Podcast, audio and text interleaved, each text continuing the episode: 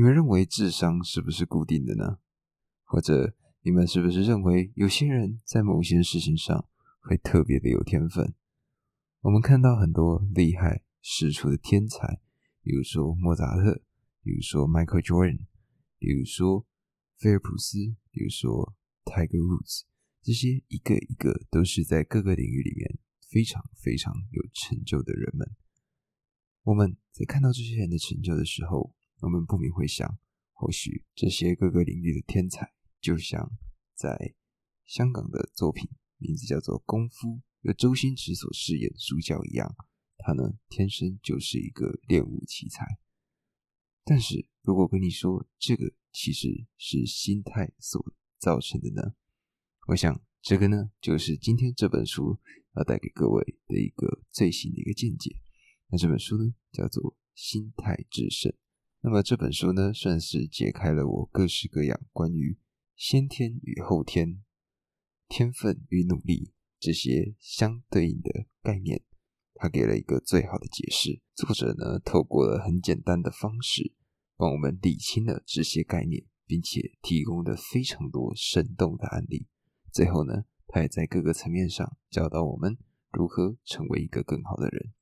那么，首先呢，这本书一定要讲到的就是两个完全不一样的思维系统。第一个呢，叫做定型心态，而它的反面呢，则称为成长心态。那么，定型心态呢，就是刚刚我们所说到的智商是否是固定的。那这本书呢，可以说是给了我一个非常巨大的解惑。智商测验这件事情，不知道各位有没有去测过呢？我呢？曾经有去测过，然后里面呢是很多大大小小的图案，那透过逻辑的推演去找到适合的选项，进而呢去推断出相对应的智商。但是呢，我在看了这本书之后，才发现说，原来这个智商测验的设计本身就是一个非常巨大的问题。为什么这么说呢？我在看了这本书才知道说，这个智商测验呢是由一位智能开发者。他所设计的，他的名字呢叫做 Alfred Bennett。那这个 Alfred Bennett 呢，他呢设计的这个智商测验，从来就从来就不是为了要测出孩子的智商，而是因为当时呢，法国他们有两种不一样的学校体系，一种呢就是去参加法国的公立学校，那如果没有参加这些公立学校的孩子们。他们的教育以及知识水平是没有办法去得到一个量化的，而这个 Alfred Bennett 他呢，透过这个智商测验去找到这些孩子们他们真正的智商指数，所以呢，他只是为了要去设计一个课程而做出这样子的一个智商测验，但是呢，随着时间的流逝，时间慢慢的推演，我们呢，便渐渐的将智商测验。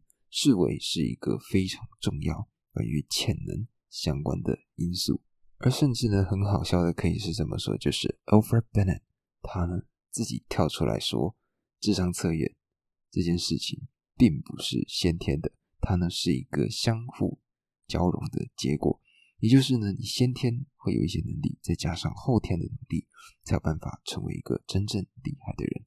当然，也还是。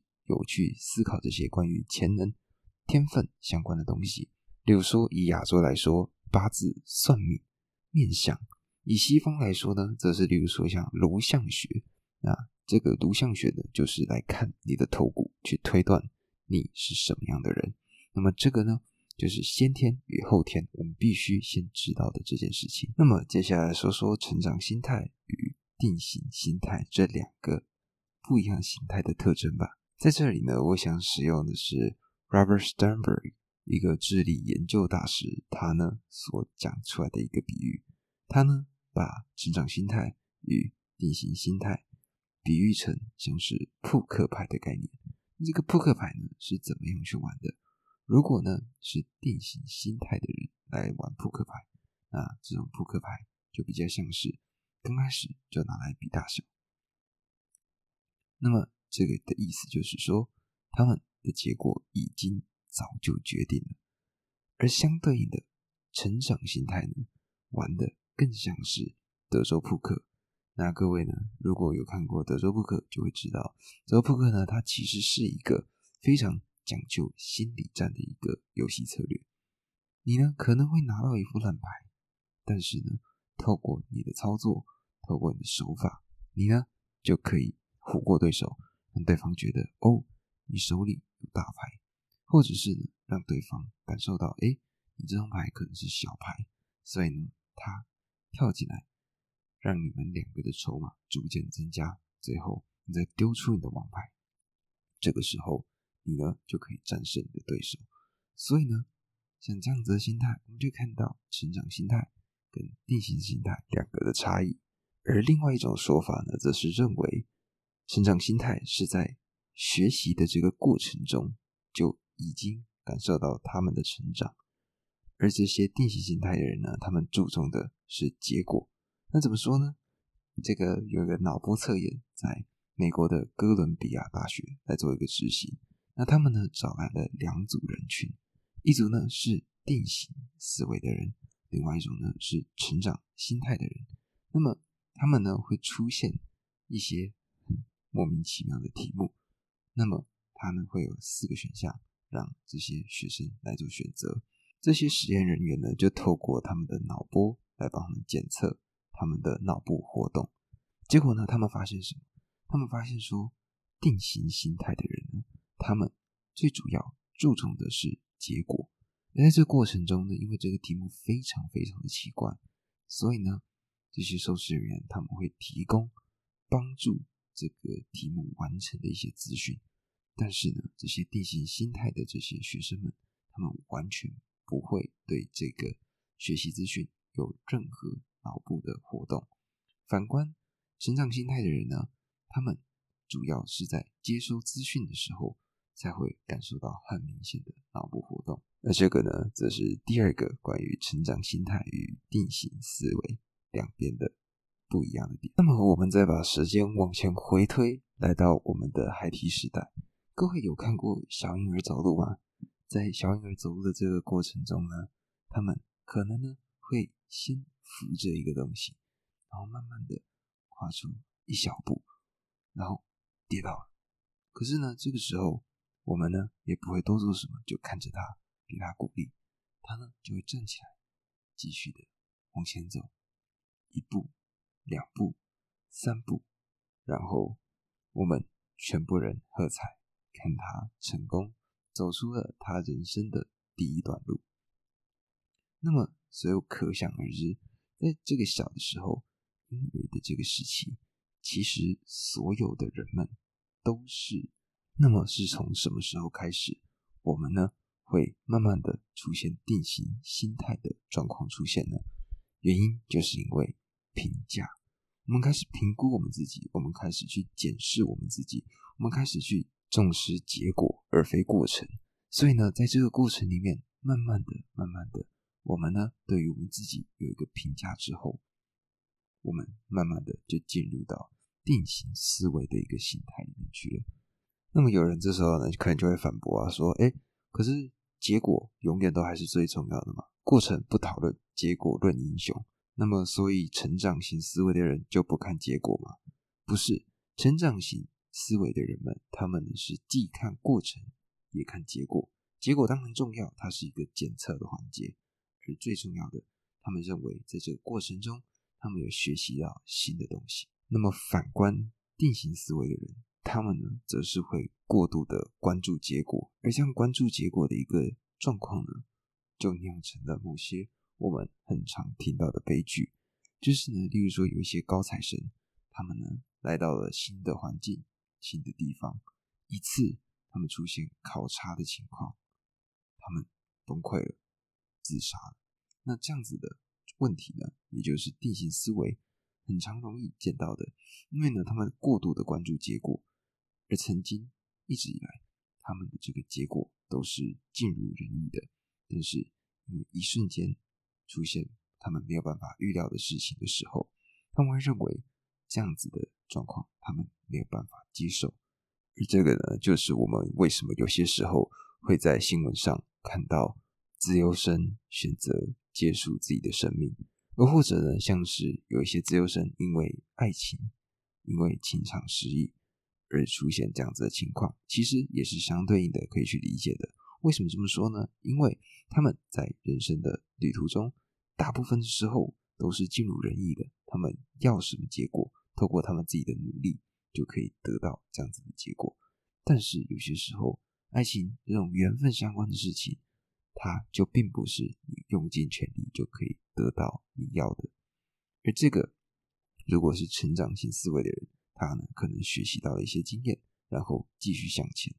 可是呢，定型思维的人，他们不能够接受这样子的结果，所以呢，就会出现很多我们没有办法接受的悲剧。那这个呢，也是有科学根据的。根据美国哈佛大学他们的心理研究发现说，这些定型思维的人呢，他们的忧郁程度相对的来得更高。原因是因为呢，他们在面对到他们挫折的状况的时候。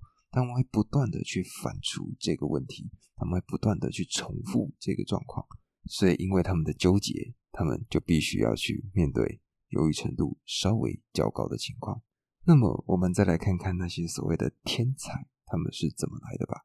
首先呢，我们先来看看我自己算是比较常接触到的例子，就是篮球之神迈克乔丹。那迈克乔丹呢，他的拥有六枚的总冠军戒。他呢，只要打进了冠军赛，就是会抱着冠军奖杯回家的一个非常厉害的男人。那么他呢，生涯总得分也超过了三万分，而且是所有所有就连不懂篮球都知道的一个篮球运动员。但是呢，如果我们把时间稍微往前拉一点，拉到 Michael Jordan，他呢在高中的时候，我们就会发现 Michael Jordan。他连高中篮球校队的一队都打不进去。当时的他因为太过瘦弱，没有办法升任高中篮球校队一队的工作。那么，因为这样子不甘心，因为这样子的状况，迈克尔·乔丹呢，他每天早上六点就起床，在体育馆开始他的一天。那一天呢，可能会练到晚上的十点，才不舍得从。体育馆离开，也就是这样子不断的训练，不断的努力，他呢最终成为了篮球之神。那换个方向，我们呢把目光投向音乐界。讲到音乐，讲到古典音乐，我们呢第一个想法一定就是莫扎特了吧？那莫扎特呢，他在非常年纪轻轻的年纪，他呢就可以独自创作出一首歌。他呢，在短短三十几年的岁月里，留下了非常多经典的作品，甚至呢，只有他的音乐有办法让儿童、让婴儿的脑部得到良好的发展，所以呢，就可以见得他是一个多么有成就的人。但是，我们有去看过他曾经的这些故事吗？他从三岁的时候就开始接触钢琴，每天都在弹琴，每天练习十到十二个小时，对他来说是非常家常便饭的。曾经呢，有人去研究过他的手，发现呢，他的手因为常年练钢琴的缘故，已经手变形了。所以呢，我们曾经认为的那些天才，并不是我们所认知的天才。而这个呢，也让我想到了尼采曾经说过的话：为什么我们会称某些人为天才呢？其实，在某些程度上，这个就是一种推卸责任。为什么这样说？就是因为我们。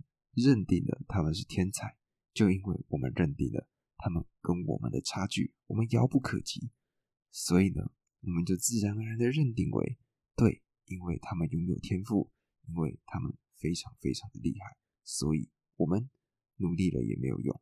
那这个就是一种推卸责任的借口，将这些天才高高的捧在天上，而我们就可以不用努力了，因为那是我们一辈子都到不了的距离。在听完了这些故事之后呢，我们就可以发现说，原来这些天才都并不是我们所认定的，一出生就马上能抬头，马上可以做出这么厉害的事情。他们也是普通人，透过持续不断的努力与奋斗，才达到今天的位置。那么有人会说呢，哇，那这些厉害的人们，他们呢，都是透过十几年的努力，才来到了这样子的一个地位。那我想学一个技能。怎么办？我真的必须花这么多时间吗？那随着这样子的时间过去，我是不是已经来不及了呢？那么这个呢，我们就把它带到艺术这个层面吧。各位有没有试图画过画？有没有试图画过自己的自画像呢？那我们在画自画像呢，其实会发现我们很不会捕捉自己，甚至呢，我们会认为艺术天分这件事情是天生的状态。但是呢，我在书中看完之后被啪啪打脸。怎么这样说呢？因为里面有一个画家叫做 Battley Edwards。那 Badly Edwards 呢，他的主要任务就是让孩子们或者让任何的新手在短短五天里面的时间，从原先完全不会画画，到画出一张像模像样的自画像。那我在书中呢，也才知道说，原来画画最重要的能力，并不是在于画技，而其实，实际上是在于你观察、你观看它的一个技巧。那这个呢，算是我稍稍学到的一个部分。这个 Badly Edwards 呢，他就透过不断的让学生去尝试、去理解怎么去观看，那透过这样子一步一步的过程里面，让这些学生成功的画出了自己的自画像。那这个呢，是我们身边就可以看到的案例。那成长心态的人呢，他们会不断不断的去尝试，不断不断的去练习。那最经典、最酷的一个案例叫做 George Danzig。那这个 George Danzig 呢，他是一个非常厉害的数学系学生。那在将近二三十年之前呢，他是伯克莱大学的数学系的学生。那当时他是一个很常上课迟到的孩子，所以呢，他进到学校里面的时候，他就看了黑板上面有两道题目，他就迅速的。把它抄下来，那他呢认为这是他的回家功课。他发现呢这个问题怎么这么的困难？他一直呢都找不到一个好的方式去做解答。但是呢他没有放弃，他运用了各式各样的方法去计算这个题目。而最终呢他得出了两个题目的答案。他呢把这个作业交去给教授看的时候，才发现原来。这两道题目根本就不是回家作业，这两道题目是世纪数学难题，它是在当时完全没有被解开的题目，而他呢，就因为认为他是回家作业这样子的一个状况，他呢就成功的把这个题目给解开来了。所以可以见得呢，成长心态，他们透过不断的训练、不断的尝试，并且得到了属于他们所想要的结果。那么，我们到底要怎么样去培育出一个具有成长型思维的一个人呢？那这个呢，就带到了一个关于小朋友的研究。他们呢，将小朋友分成两个组别。那这两个组别呢，他们就会给他拼图，让他们来去做测试。那么，只要小孩子完成拼图的时候，他们就会给出他们的称赞。其中一组，他是这样子告诉小朋友的：哇！小朋友，你好聪明哦！而另外一组呢，他则告诉小朋友说：“哇，小朋友，你真是个努力的孩子。”那么在后来呢，就会让这些小朋友继续去挑选他们要的拼图。他们就会发现呢，他们称之为努力的这群孩子，他们在挑下一组拼图的时候，普遍倾向于去找更难的拼图；而反观那些被称赞聪明的孩子，他们呢，则会选择。跟原先难度相近的拼图，那么这个就是评价所造成的影响。小朋友或者是人们是会去回应别人的评价的。当这些小孩子他们在面对到称他们为聪明的时候，他们内心呢就会定下一个想法，就是我是聪明的，而聪明的人是不应该犯错的。那因为这样子的一个心态，他们呢则会尝试去用一模一样的方式。去挑战那些跟他们难度相近的这些拼图，而甚至呢，我们会有些时候看到一些聪明的孩子，他们呢在面对事情、面对一些选项的时候，反而用的漫不经心的。为什么呢？我们以前都不太理解这样子的状况。我在看了这本书之后呢，有了一个全新的体悟，那就是说呢，因为我们不努力，那么结果如果出来很差的话。他也就没差了。为什么？他就说啊，反正我也没有努力过嘛。那么得到这样的结果也可以理解。他们最怕的是什么？这些定型思维最怕的就是他们努力了，结果却不尽人意，这个就是他们所最担心的。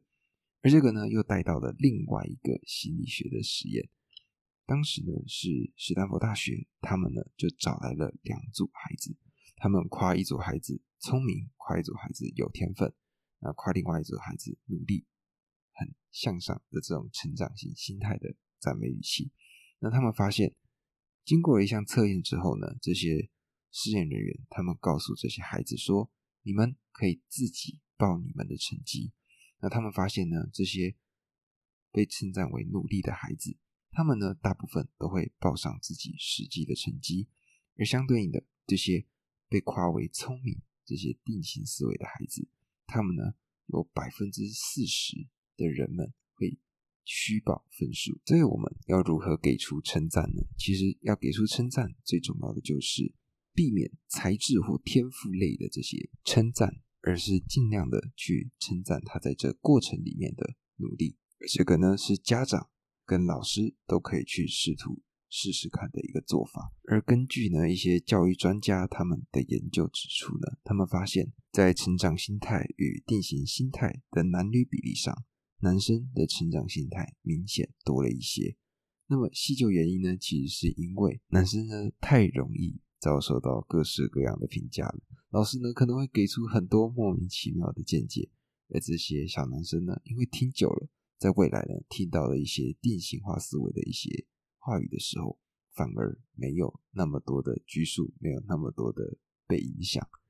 而女生呢，因为这样子的状况偏少，所以呢，他们在听到这样子的情况的时候，反而会有点受不了。